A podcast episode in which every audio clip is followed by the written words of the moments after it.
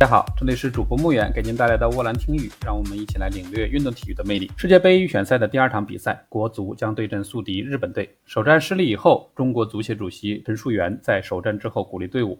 信心不能丢，阵脚不能乱，吸取上场比赛经验教训，打好接下来的比赛。从双方首场世界杯预选赛的结果来看，日本队的战绩并不比国足好多少，双方都输掉了比赛。但从国足对阵日本近六次的交锋来看，日本对阵国足还是有明显优势的。从双方近期比赛场次来看，双方近六场比赛均是五胜一负，但无论是进球数、失球数，还是场均进球和失球，日本队的数据均优于国足。虽然从双方的世界排名上来看，日本队排在二。十四位，而我们的国足则在七十一位。虽然世界知名的荷兰信息技术专家构建的数据模型中，对十二强赛的预测，日本出现的概率是百分之八十一点五七，而中国队只有区区的百分之七点三六，还不到日本队的百分之十。双方差距还是比较大的，但足球是圆的，一切皆有可能，就看国足将士们怎么个踢法。我觉得应该就像记者采访中国队相关人士反问的那句话一样：踢日本队，你觉得还需要动员吗？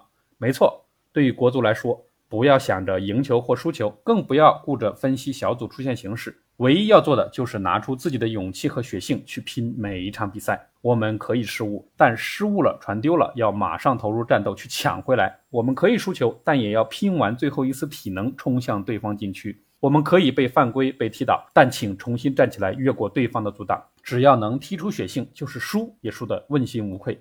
有十四亿中华儿女做后盾，拼出战斗的勇气和不屈血性，就没有什么不可以。国足加油，踢出血性，踢出精神，踢出意志。赢了，我们为你们庆功欢呼；输了，我们为你们举杯呐喊。以上就是本期的全部内容，谢谢您的收听，并欢迎您关注主播莫远的沃兰听语。